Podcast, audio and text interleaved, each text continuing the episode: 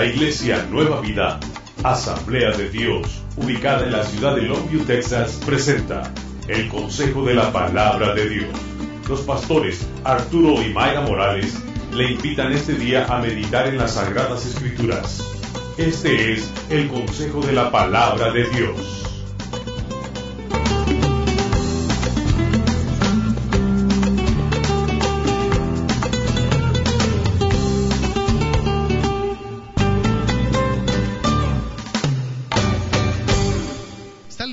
Recibir la palabra del Señor esta mañana.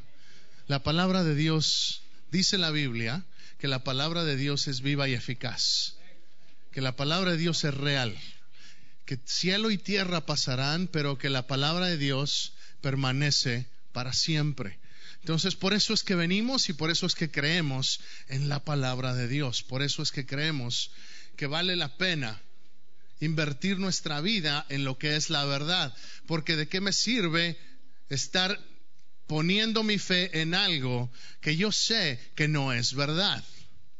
Porque tarde o temprano, déjeme decirle una realidad, tarde o temprano, esta vida se nos va a acabar. ¿Y qué, en qué está creyendo usted? ¿En qué está invirtiendo su vida aquí? ¿De qué vale? Ah, si, no, si no hay nada después, si no hay nada después de esta vida, pues mejor vamos a disfrutar, vamos a hacer todo lo que podamos hacerlo, porque ya después no va a haber nada. Esas son filosofías del mundo. Pero la Biblia dice, y lo que la Biblia dice yo lo creo esta mañana, la Biblia dice que después de esta vida hay una eternidad.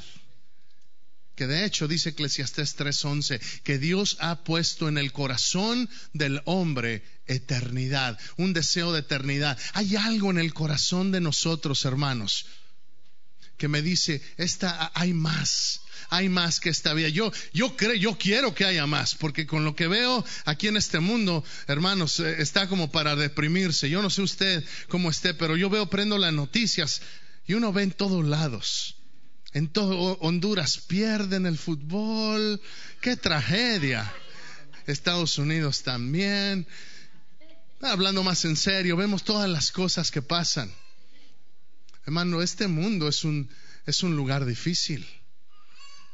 Se se han hecho estudios y cada vez las, las parejas más jóvenes, las parejas nuevas, están deseando tener menos hijos. Antes yo no sé cuántos vengan de familias grandes. ¿Quién tiene cuatro hermanos? Levante la mano. ¿Quién tiene, quién tiene cinco hermanos? Seis hermanos. ¿Quién tiene ocho hermanos? ¿Quién tiene más de diez o más? Fíjese, pero varios. Fíjese. Fíjese, fíjese, wow. Y, muchos eh, se acostumbraban más. Pero fíjese que la tendencia ahora es que las familias jóvenes nada más van a, tienen uno o dos. Yo no, le compartía yo el miércoles que mi hermano acaba de, acaba de recibir noticias que, que, que están esperando bebé. Y bueno, me voy enterando que son trillizos. Van a tener tres. Así que, pues me quiso alcanzar, me quiso alcanzar de un tiro. Así que, eh, una bendición. Pero no es tan común. Hoy en día la gente quiere uno o dos máximo porque es un mundo difícil. ¿Cómo le vamos a hacer? Son situaciones que, que vemos eh, económicamente. Hay gente que, es que, ¿cómo le vamos a hacer? Si con uno batallamos, ahora con dos, imagínate. Y luego el mundo como está. Vemos las escuelas ya de años hemos visto cómo vienen los niños, son los que están llevando armas a las escuelas. Es triste, pero en las, en las, en las escuelas secundarias y preparatorias ya tienen detectores de metal para entrar. Sí sabía. Que hay lugares donde, donde tienen hasta su policía dedicada a ese lugar. ¿Por qué? Porque así está este mundo, hermano. Pero la Biblia dice que Dios nos ha puesto en este mundo para hacer luz del mundo. ¿Para qué, qué significa eso? Jesús dijo, ustedes son la luz del mundo. En otras palabras, viven en un lugar oscuro. Sí sabe que vivimos en un lugar oscuro, pero Cristo en mí es lo que me da la luz. Es lo que me hace caminar y darme cuenta por dónde voy y darme cuenta las realidades de la vida. Y esta mañana quiero hablarle sobre, sobre libertad.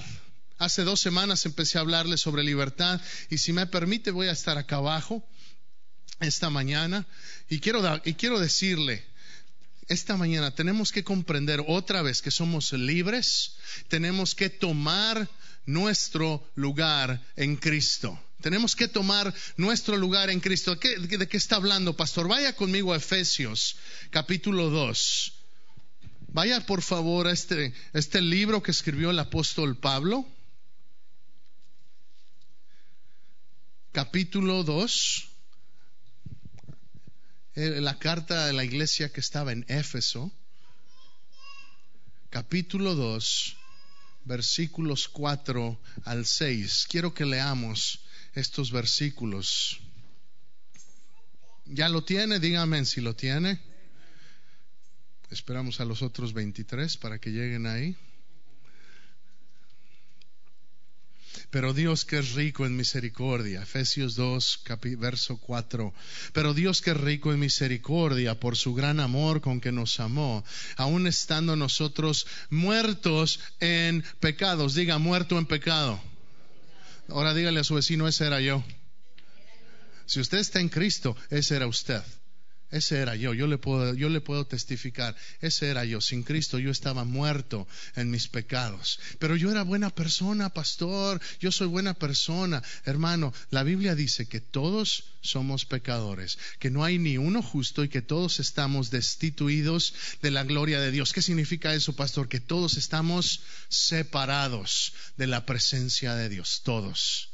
¿Por qué? Porque nuestra naturaleza es así. Mi esposa habló la semana pasada de eso, de que tenemos una naturaleza que tiene una tendencia a lo malo, que tiene una tendencia a lo oculto, que tiene una tendencia a hacer aquello que no debo hacer. Aquello que yo sé que no debo hacer, pero tengo una hay tendencias en mi vida en las cuales tengo que luchar. Y si usted y si usted es realmente honesto, esas tendencias las tiene usted también. Esas cosas con las que usted y yo batallamos, pensamientos. ¿Cuántos tenemos batallas en la mente? Todos tenemos batallas en la mente. Es más, la Biblia lo, la Biblia lo afirma, que, que es ahí donde empieza la batalla, que es ahí donde entra el pecado. Y cuando entretenemos ese pensamiento, cuando entretenemos esas cosas, y no me voy a adelantar porque voy a llegar ahí, pero quiero leer, quiero decirle, sin Cristo estamos muertos en pecado. Sin Cristo estamos muertos. Pero dice la palabra que por su gran amor, número uno esta mañana, Dios te ama. Dios por eso te hace libre, porque te ama. Todo lo que Dios hace lo ha hecho por amor. ¿Qué tenía Dios que ganar al encontrar, al mandar a su Hijo Jesús a morir? ¿Qué puede tener el hombre que no tenga a Dios? ¿Qué puede tener? Si Dios es el dueño de todo, ¿cierto o no? Dios es el que creó todo. ¿Será que Dios me necesita? ¿Será que Dios te necesita? ¿Sabes lo que la Biblia dice? Que Dios te ama tanto. Juan 3:16, que por eso mandó a su Hijo, por solamente por puro amor, hermano. Y si Dios es amor, entonces yo también tengo que empezar a amar como Dios ama yo también tengo que empezar a ser esa persona que ama y que otorga gracia a otros. La Biblia dice que por amor Él dio su vida juntamente con Cristo, por gracia sois salvos, versículo 6, y juntamente con Él nos resucitó. ¿Qué significa eso? Cristo murió, ¿cierto o no? En la cruz, ¿cierto o no? Sí, sí murió, murió por tu pecado y murió por mi pecado, porque alguien tenía que pagar por tus pecados, por tus malos pensamientos, por las cosas malas que tú has hecho, por las cosas malas que yo he hecho, por las palabras malas que yo he dicho y que tú has dicho, por las mentiras, por la lascivia, por esas cosas que, que pensamos que una vez que vienes a la iglesia ya no pasan, pero sí pasan pensamientos de envidia y de rencor, pensamientos, pensamientos de, celos. ¿Y porque Él tiene más que yo? Y cosas que no decimos, pero que a veces nos carcomen. Son por esas cosas que Cristo murió. Por ti y por mí. Pero al tercer día resucitó, dice la Biblia. Dice la palabra de Dios que murió pero al tercer día resucitó. Y lo que está diciendo es para que, lo, aquellos que están en Cristo, si no estás en Cristo, esto no es para ti. Pero si tú estás en Cristo, ¿qué es eso? ¿Qué, estar, ¿Qué es estar en Cristo, pastor? Estar en Cristo significa que mi vida la he entregado a Él, que he decidido depender de Él y de, y de lo que Él me quiera enseñar a mí. ¿Dónde? En la Biblia. En la Biblia. Que tengo una relación personal con Cristo. Y dice, juntamente con Él nos resucitó. En otras palabras, estaba muerto. Diga, estaba muerto. Pero en Cristo, dígalo. Pero en Cristo estoy vivo. Él nos resucitó. Él nos resucitó. Espiritualmente hablando, usted y yo estábamos muertos, pero vienes a Cristo y, hay un milagro. ¿Alguna vez ha visto a un muerto resucitar, hermano? Yo nunca he visto a un muerto resucitar. Un día me gustaría verlo. Un día me gustaría que, Dios, nos, que Dios nos use. Estaba, estaba leyendo sobre un hombre de Dios que se llama Smith Wigglesworth. Y era un hombre, era un plomero de los años 20. Y era un hombre que Dios lo usó con, muchos, con muchos milagros y Dios lo usaba porque él dependía y lo, que Dios, lo que decía la palabra, él lo creía. Y una vez hubo un, gran, un gran pastor amigo de él en Chicago que murió y fue al funeral. Y llegó este hombre y se molestó tanto porque la gente estaba triste, estaba sollozando y él en su espíritu dijo, no era su tiempo y, y se levantó. Es una historia verdadera. Se levantó, fue a donde estaba el, ¿cómo le llaman? El, féretro, ¿cómo se llama? El féretro, el, ataúd, así es. Y levantó ese cuerpo y lo arrojó en contra de la pared y le dijo, levántate. ¿Y sabe lo que pasó? Nada. No, no, no pasó nada. Y, se molestó más. Y cuenta la historia que fue y levantó y levantó y lo, y lo sacudió y le dijo, levántate. Y lo sacudió en contra de la pared otra vez. Y no pasó nada. Y se molestó tanto que dijo en el nombre de Jesús, levántate y lo mandó otra vez en contra de la pared y aquel hombre resucitó de los muertos. Dios honra a aquellos que tienen fe suficiente para hacerlo. Yo no sé si yo tendría el valor de hacer eso. Pero si Dios ha puesto en nosotros vida, es para que demos vida. Es un ejemplo extremo, obviamente. Pero ¿por qué no creer en un Dios extremo? ¿Por qué no creer en un Dios extraordinario? ¿Por qué no creer en un Dios que sí puede hacer esas cosas? En un Dios que puede, pero, pero pastor, eh, nunca nos vamos a encontrar con esa situación. Bueno, quizá no, pero quizá sí se encuentra en una situación en el que hay problemas familiares, en el que a lo mejor hay un hijo, o a lo mejor hay un esposo, o a lo mejor hay, un, hay, una, hay una falta de trabajo. Yo le digo, Dios es más que poderoso para hacer milagros también en esas áreas de tu vida. ¿Por qué? Porque te ama. ¿Y qué es lo que dice? Y juntamente con Él nos resucitó, asimismo nos hizo sentar en los lugares celestiales con Cristo Jesús. Dice la palabra del Señor, Él nos hizo sentar en los lugares celestiales. Esta mañana quiero hablarte de tomar tu lugar. Y cuando hablamos de tomar tu lugar, tome su lugar significa a veces siéntese. Y por eso tengo dos sillas aquí al frente.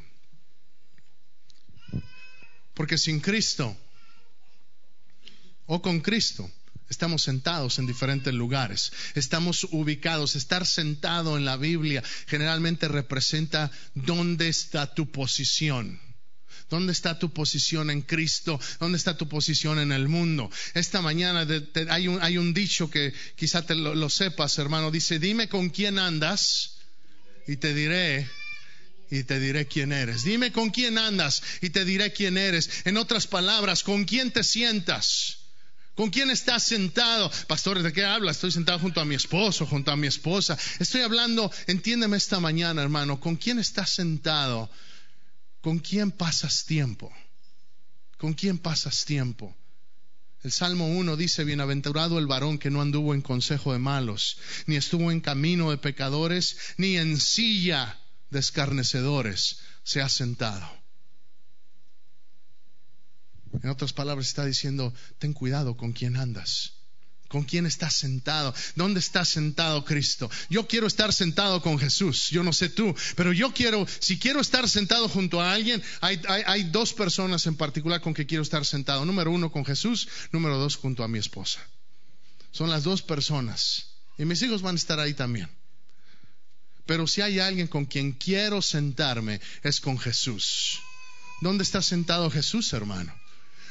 Vamos a, trabajar esto en principio. ¿Dónde está sentado Jesús? Ahí mismo, en Efesios, vaya al capítulo 1 Versículo 15 dice, por esta causa también yo, habiendo oído de vuestra fe en el Señor Jesús y de vuestro amor para con todos los santos, no ceso de dar gracias por vosotros, haciendo memoria de vosotros en mis oraciones. Es Pablo hablándole a la iglesia y les dice, que Dios les ha abierto el entendimiento, versículo 18, para que sepáis cuál es la esperanza que los ha llamado y cuáles las riquezas de la gloria de su herencia en los santos y cuál la supereminente grandeza de su poder para con nosotros los que creemos según la operación del poder de su fuerza. Versículo 20, la cual operó en Cristo, resucitándole de los muertos y sentándole a su diestra en los lugares celestiales. ¿Dónde está sentado Cristo? Está sentado en los lugares celestiales. Está sentado en los lugares celestiales. ¿Cuántos tienen problemas, hermanos? Sea honesto.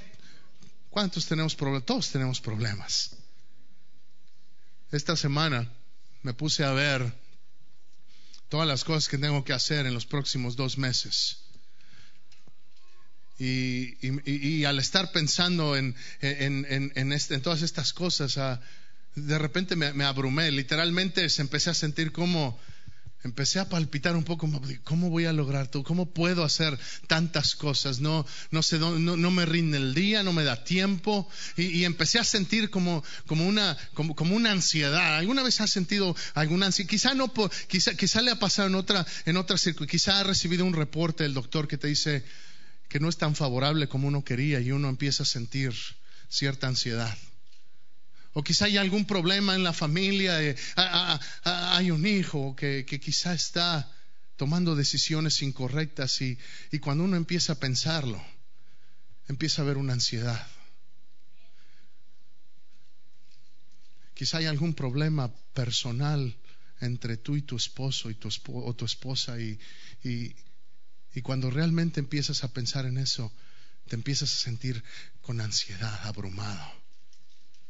Si esta mañana quiero decirte una realidad que está en Romanos 8, 37.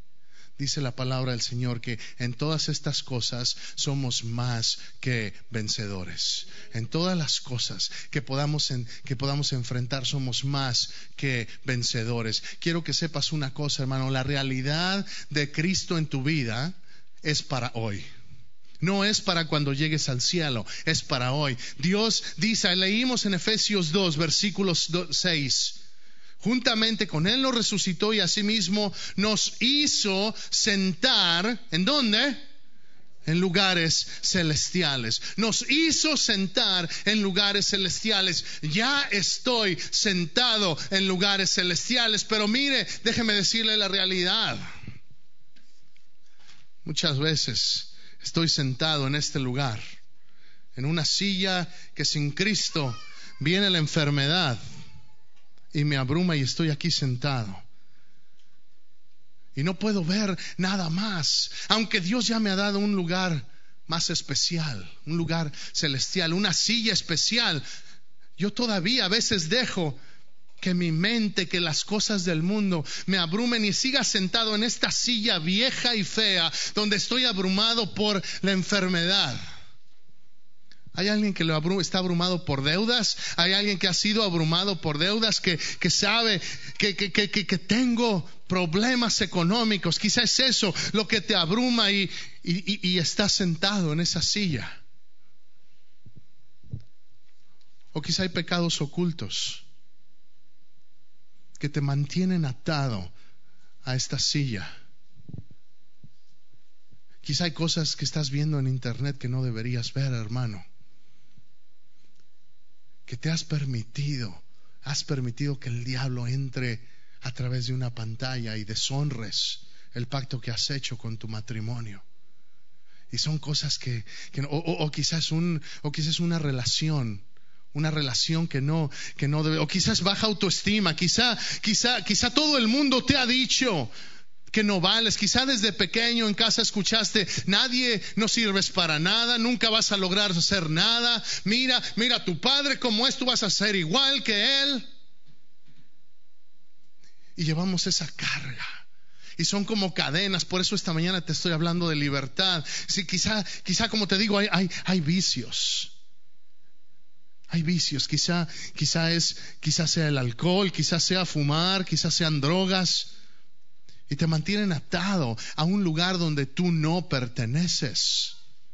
Porque la Biblia dice que si estás en Cristo, entonces estás sentado. Tu lugar está en lugares espirituales, lugares celestiales. Si estás en otro nivel, cuando estás en Cristo. Quizá hay problemas familiares que me mantienen atado a esta silla, que me mantienen sentado a este lugar. Oh, esta es buena. Quizá hay rencor. Es que me lastimaron, pastor. Es que, es que, es que, y fíjese, pastor, fue ahí mismo dentro de la iglesia.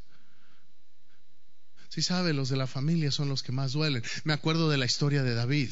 En la historia de David y Goliat, si se acuerda de esa historia. Cuando David fue a luchar, su, su padre, David no planeó ir a luchar contra Goliat, sí sabía eso. David, David solamente fue demandadero. Eh, su papá le dijo, mira hijo, lleva, lleva esta comida a tus hermanos que están en el campo de batalla. Y David estaba pastoreando ovejas oliendo a chivo. Pero sí sabe que cuando uno menos piensa, cuando uno está siendo fiel donde Dios te ha puesto, es cuando Dios te empieza a mover a un siguiente nivel. Sí, por eso a veces no entendemos, si no soy, tengo que ser fiel donde estoy para que Dios me lleve al siguiente nivel. ¿Por qué Dios no me mueve de aquí, pastor? ¿Por qué siempre estoy estancado? Déjame te pregunto, ¿has sido fiel? Con lo que Dios te ha dado, ¿has sido fiel? Y, va David y llega, y llega al campo de batalla y sabe, lo primero que hace su hermano es lo critica y dice, ¿qué haces aquí, mocoso? Es la, esa es mi versión. No, no, no está en la Biblia eso de mocoso, pero, pero esa es mi versión. Dice, ¿qué estás haciendo aquí? Porque era un niño en comparación con sus, con sus hermanos. Él era un niño y le dice, ¿qué estás haciendo aquí? Nada más viniste de morboso. Así le dice, nada más viniste a ver qué puedes ver. Y David le dice, ¿qué te hice yo? Si nada más te vine a traer comida. Sí, a veces son los más cerca los que, los que lastiman más fuerte. A veces son los que, los que están más, los de casa, los que te lastiman más. Y, precisamente por eso duele más, porque son los de casa. Yo te digo esta mañana, no tenemos lucha contra carne y sangre, dice Efesios 6. No es tu esposo el problema, no es tu hijo el problema, no es tu hermano, tu hermana, no es el pastor o el líder de alabanza el problema. El problema es el enemigo que quiere plantar esos pensamientos de rencor en tu vida, esos pensamientos de división en mi vida y en tu vida, para que entonces te quedes atado a esta silla y no puedas subirte al lugar celestial, al lugar espiritual donde Dios quiere que estés. Si pastor no entiende, yo no tengo ese problema, pero tengo dolor, pastor. Me han lastimado mucho en toda mi vida. Mis padres. Hay dolor en mi vida. Si la gente supiera, hermano, la gente no tiene que saber, hay uno que ya sabe, se llama Cristo hay uno que ya sabe. Y, estas cosas son las que nos mantienen aquí atadas. Mira, vaya, vaya por favor a Romanos 8, por favor. Romanos 8.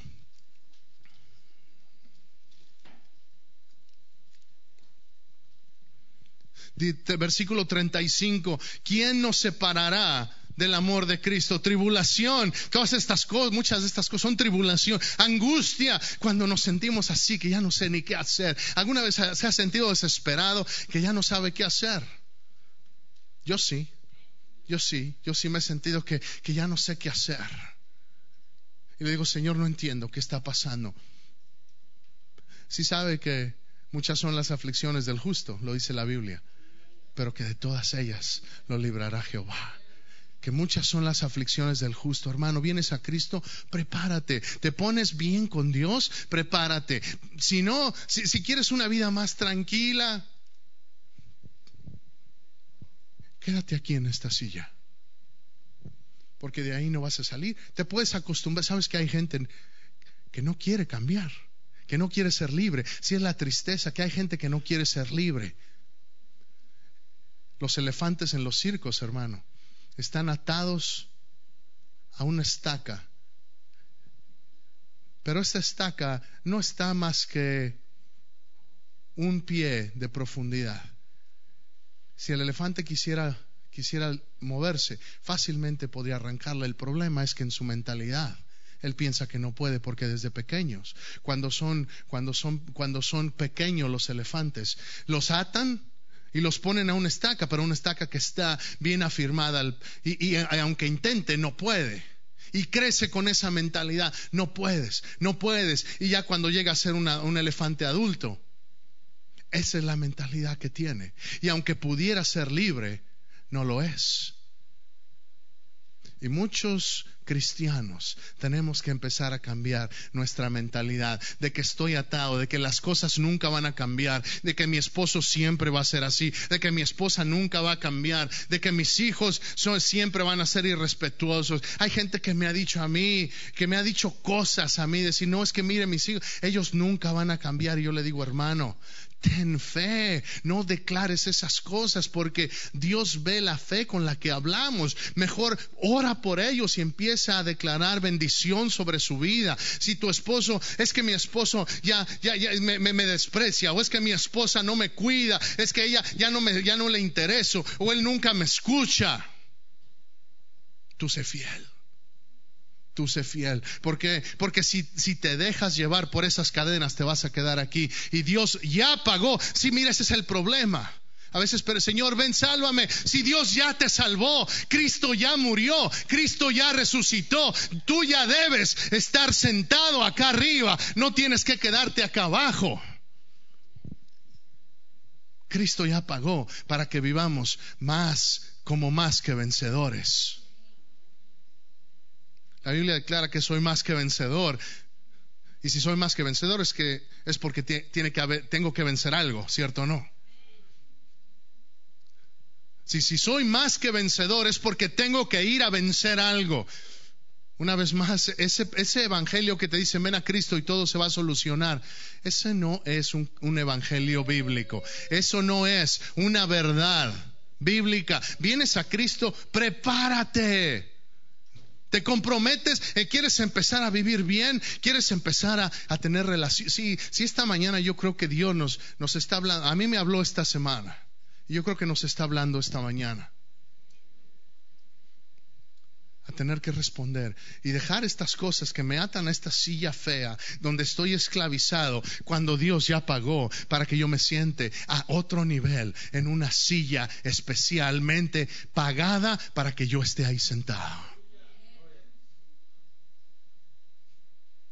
Pero a veces nos gusta quedarnos atados atrás. La realidad es que tengo que hay algo que vencer. Hay algo que me quiere mantener atado, atrapado. Quizá algunas de estas cosas que mencioné son las que te tienen atrapado. O quizá nos vamos a, a otro nivel, quizá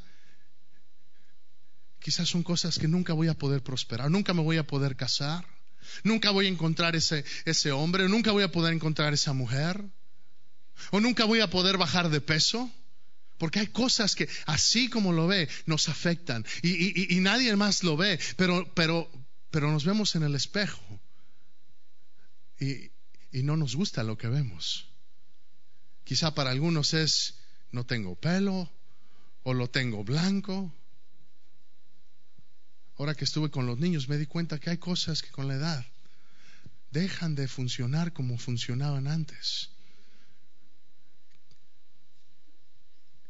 Los, traían corriendo y corriendo y, y de repente pues uno también se anima y eh, uno lo están jugando allá en ese campamento.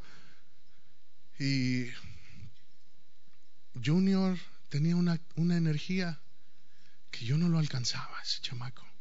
Le tuve que poner así una, una correa ven para acá no no es cierto no le puse una correa. Se me vaya a espantar mi hermano Chava y luego pero, pero, pero, pero es una realidad.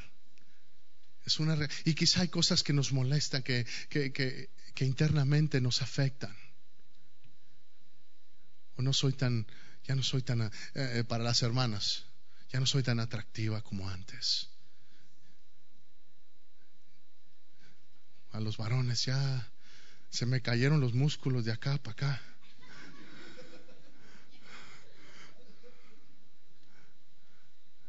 Y son cosas que, que, a veces nos dicen, así ya te vas a quedar. Y el mundo te dice, así te vas a quedar. Y nos, y nos, y nos limitamos. Hermano, yo te digo, tú eres una creación especial de Dios. Si alguien viene y te dice que no eres, que no eres, que, que, nunca vas a cambiar, si alguien viene y te dice que, que, mira qué feo, mira qué feo, dile, sabes que te voy a presentar un día a mi padre y, te las vas a ver con él. Porque la Biblia dice que somos hechos creados a su imagen. Usted es creación especial de Dios. Dios pagó para que estemos sentados junto a Cristo. Dice Juan 16:33, en el mundo tendréis aflicción, pero confiad, yo he vencido al mundo. ¿Vamos a tener aflicción? Sí, vas a tener aflicción. René, ¿vas a tener aflicción? Sí, las vas a tener. Las has tenido, vamos a pasar algunas, pero tan pronto pasamos una, parece que viene otra, ¿cierto o no? Salimos de una y parece que ya viene otra. Termino a pagar una deuda y Se, me, se me estropea el refri, tengo que comprar uno nuevo o algo pasa. Se me compone un niño y ahora es el otro. Uno empieza rebelde, se compone y luego eh, se le, como, que, como que se le pasa así. Y pareciera que, que, que que, no, que, no que no va a haber final. La realidad de las cosas, va a haber un día, dice la palabra del Señor, cuando veamos a Cristo cara a cara, donde ya no habrá más llanto, no habrá más tristeza, no habrá más dolor. Hermano, yo espero ese día, yo anhelo ese día. Le puedo ser completamente transparente con usted. Las últimas semanas, aún desde antes, he, he estado pasando por, por situaciones que me han hecho sentir Señor, ¿por qué permite? No veo la salida. Pero una cosa he entendido, Dios permite que pases por la prueba para que después sean tu testimonio y tú puedas ayudar y tener compasión por aquellos que estén pasando por las mismas pruebas por donde tú has pasado. Si esa es la manera en cómo Dios trabaja y opera. Si por qué Dios permite eso en tu vida, en lugar de que le digas por qué, pregúntale, ¿para qué, Señor? ¿Para qué, Señor? ¿Qué, ¿Cómo quieres usarme a través de esta prueba? Porque todas las cosas ayudan a bien, dice la palabra. pero ¿a quiénes? A los que aman a Dios, a los que han sido llamados de acuerdo a su propósito. En otras palabras, si estás en Cristo una vez más, tienes vida, y todas las cosas tienen propósito. Si no estás en Cristo, estás muerto espiritualmente y estás dominado por los poderes de las tinieblas, por el poder, te lo voy a decir así como es, del diablo, porque solamente hay dos, o estás con Dios o estás con el diablo. Si no estás fluyendo con Dios, estás fluyendo con el diablo. Así de sencillo es. Pastor, qué, qué, qué, qué difícil, qué atrevido, qué hermano, es lo que dice la Biblia. El que no está con nosotros está contra nosotros, lo dijo Jesús.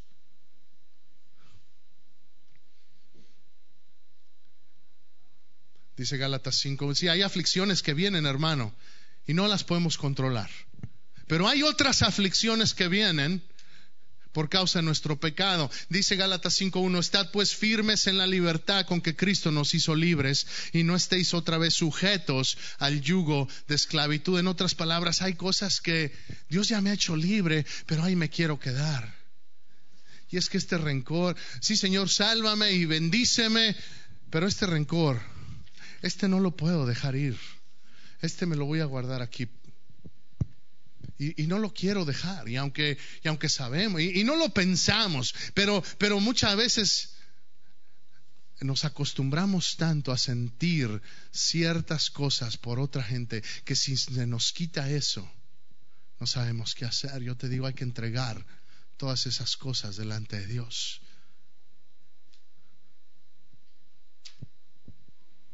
Juan 8:34 dice, Jesús le respondió, de cierto, cierto os digo, todo aquel que hace pecado, esclavo del pecado es.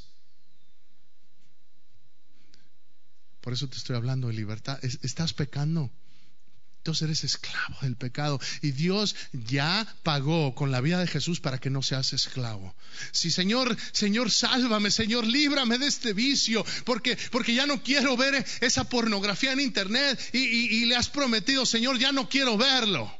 Pero te, encuentras al otro día regresando a esa porquería. O cualquier otro vicio. Y no puedes, y, y lo que Dios te quiere decir esta mañana es, lo único que tienes que hacer es levantarte y venir al lugar donde ya pagué, ya te, ya te he dado todo lo que necesitas para ser libre.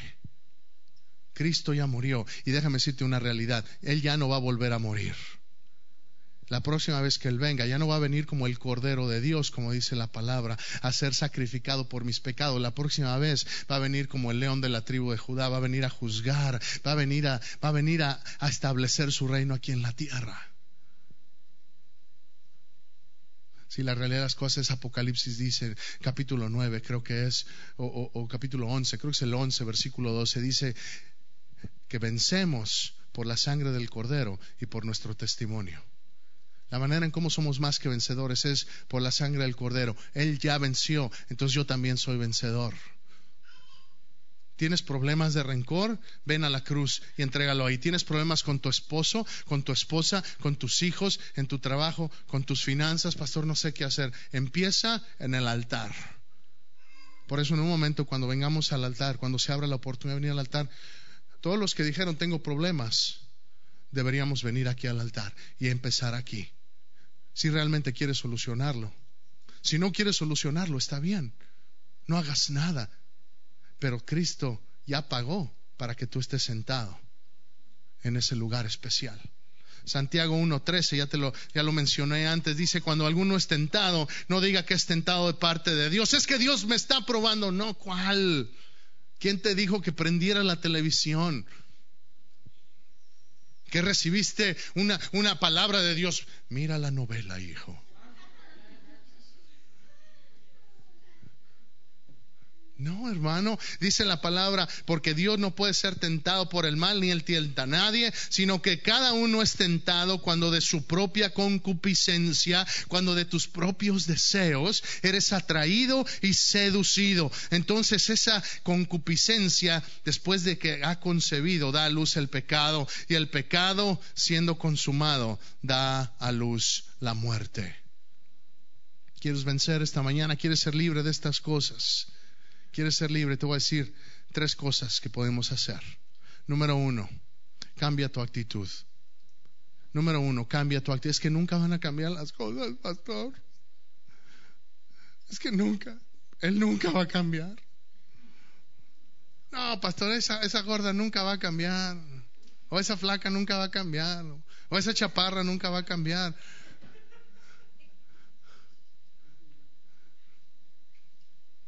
No, hermano, tienes que cambiar. Recuerda que quien eres determina lo que haces.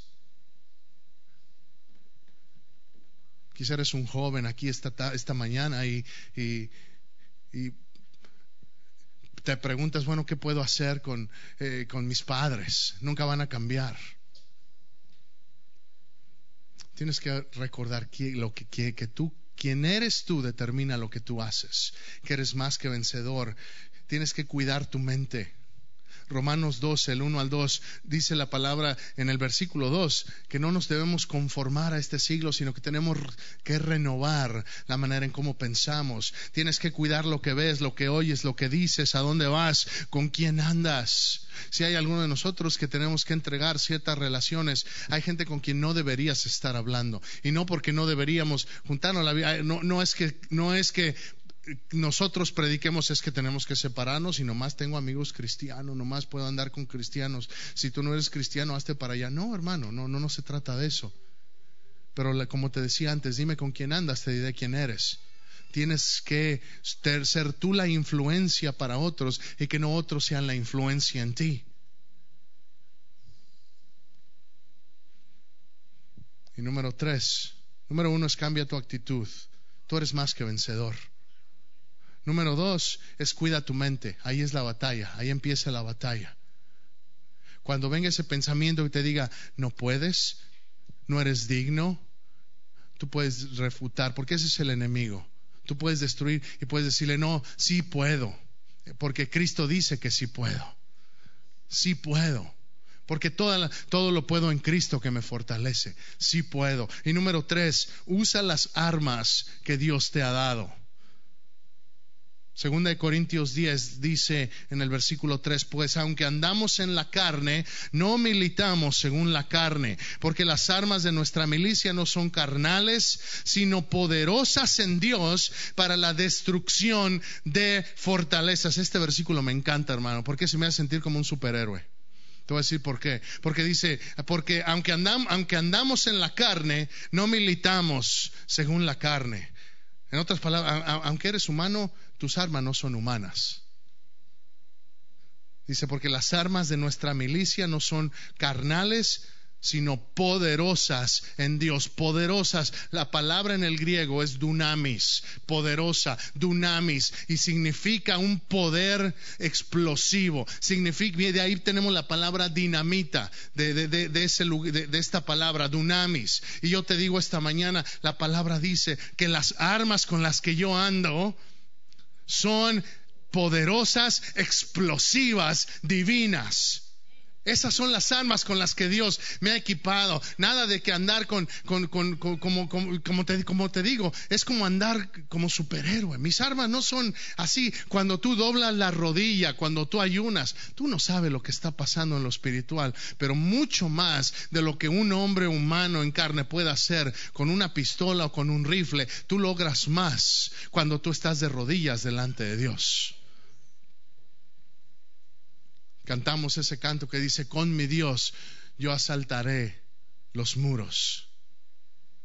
Ah, eh, eh, ¿Entiendes lo que cantas?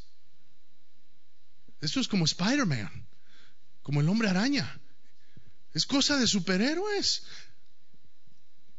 Hermano, con mi Dios yo saltaré muros.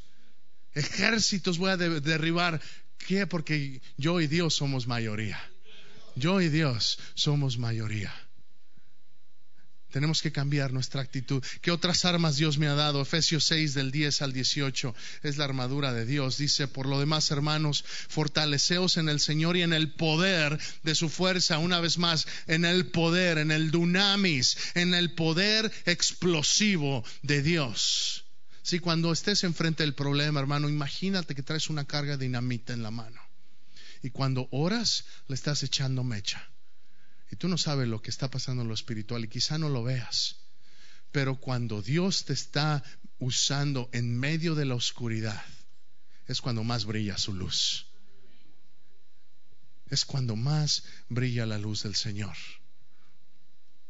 ¿Quieres ser libre esta mañana? Hay varios que yo creo que aún en la iglesia, escúchame bien, aún dentro de la iglesia, todavía estamos atados a la silla de la esclavitud, a la silla del rencor, a la silla de, del, divorcio, a la silla de... Y hay cosas que es que ya no pueden cambiar, pastor. Yo te digo, en Cristo todo es posible. En Cristo todo es posible. Y hoy es día para que encuentres libertad, finalmente entiendas que Dios ya pagó. No es que Señor, por favor, ayúdame. Señor te está diciendo, ya hice mi obra.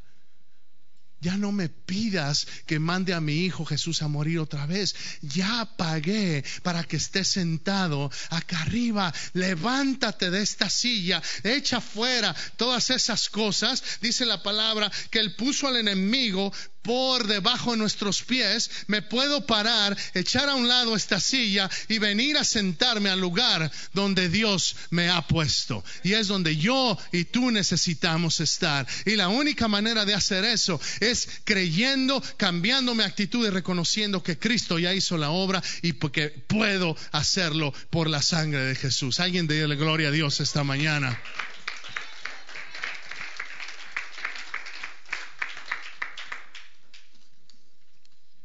Las próximas semanas vamos a seguir hablando de libertad. Hoy empezamos a hablar de una libertad personal de que tomes tu lugar en Cristo. Si los hermanos de la alabanza pueden ir a tomar sus instrumentos, por favor. Yo soy libre, hermano, en Cristo. Gálatas 5.1 dice que tú eres libre. Dile a tu vecino, eres libre. Díselo. Ahora, ahora díselo creyendo, eres libre. Si estás en Cristo, eres libre. Eres libre. Libre de rencor, libre de, enojos, de enojos destructivos. No es malo enojarse, sí sabía, no es malo enojarse. Pero es malo que te acuestes enojado. No dice la palabra, no dejes que el sol se ponga sobre tu cabeza. En otras palabras, no te vayas a dormir enojado. Jesús se enojó, sí, sí se enojó. Pero, pero arregló la situación. Enfrentó la situación. Si te enojas, arregla la situación. Enójate, pero arregla la situación. No es malo enojarse, pero arregla la situación como Dios quiere que la arregles. Desátate esta mañana de cosas que vienes arrastrando por años, o quizá por días o semanas, yo no sé. Pero esta mañana es tiempo que tomes tu lugar donde Dios ya pagó para que allí estés. Ponte de pie esta mañana, por favor.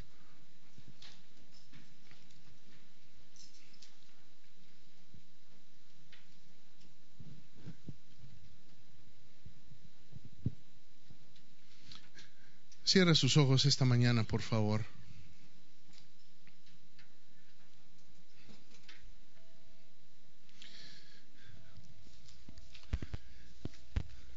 Yo le dije esta mañana, si usted está en Cristo tiene vida, pero si no estás en Cristo, si no has hecho a Jesús tu Señor y Salvador, entonces, dice la Biblia, estás muerto en pecado. Espiritualmente estás muerto, estás muerta en pecado. Quizá has conocido del Señor, pero te has alejado y has dejado que esas cosas te mantengan atado a esa silla vieja, a esa silla sucia, cuando Cristo ya pagó para que tú te sientes con Él en lugares celestiales.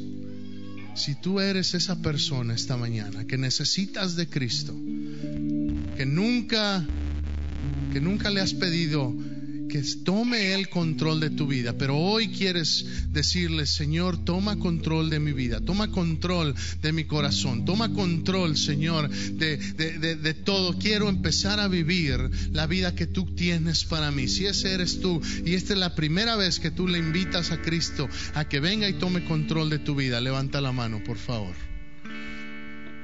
No te voy a avergonzar, pero quiero orar por ti esta mañana. La Biblia dice que que si confesamos a Dios delante de los hombres, entonces ah, Él te va a confesar delante de su Padre. En otras palabras, ten el valor para decir, Señor, te necesito.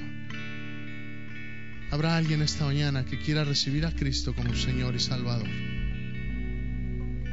Si no hay nadie, entonces escúchame bien, iglesia, con sus ojos cerrados, por favor. Le voy a hablar primero a aquellos que quizás se han alejado, quizás se han enfriado, o quizá has dejado que esas cosas regresen o te mantengan atado, o realmente te has acostumbrado a vivir con ciertas cosas y, y hoy quieres empezar a liberarte de ellas. Conoces de Cristo, sí, sabes, aún quizás sepas bien la Biblia, pero hay cosas que todavía te mantienen atado en secreto, atada en secreto, y necesitas libertad. Si ese eres tú, todos con sus ojos cerrados, por favor, si ese eres tú, levanta la mano. Si ese eres tú, levanta la mano. Gracias, gracias, gracias. ¿Alguien más? ¿Alguien más? varias manos levantadas. Sí, mire, esta mañana yo le digo, cuando venimos a Cristo, no importa cómo venimos. Lo que importa es que vengamos a Él, porque Él te ama tanto que te recibe como eres, pero no te deja igual. Te ama tanto que te va a transformar y te va a cambiar. Si ese eres tú, en un momento vamos a venir al altar. Quiero hablarle al resto. Quizás sabes, no, no, no tienes ningún problema. Quizás eh, vives en plenitud pero anhelas más. Si ese eres tú, Cuando vengamos acá al altar, necesito que vengas y que le digas eso a Dios, porque no hay nada que agrade más a nuestro Padre. Que vengamos y le digamos, Señor, yo quiero más de ti.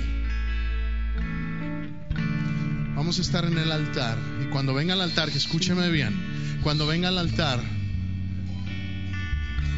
entienda una cosa, si ya ha recibido a Cristo en su corazón, abra sus ojos y míreme, si ya ha recibido a Cristo en su corazón, entienda una cosa, Cristo ya pagó por sus pecados.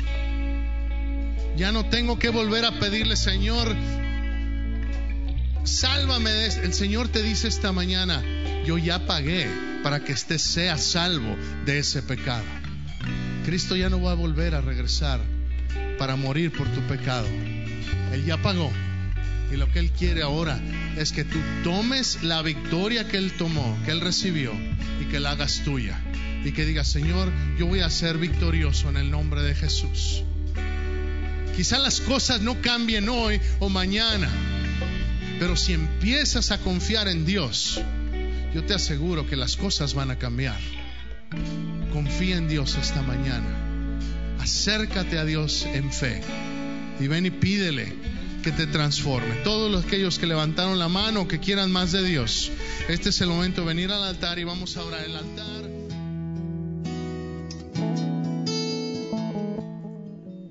Este ha sido el consejo de la palabra de Dios.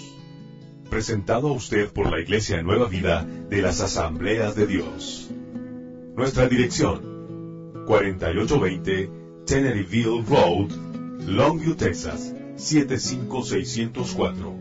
Nuestro número telefónico, 903-759-7643. Ven a visitarnos.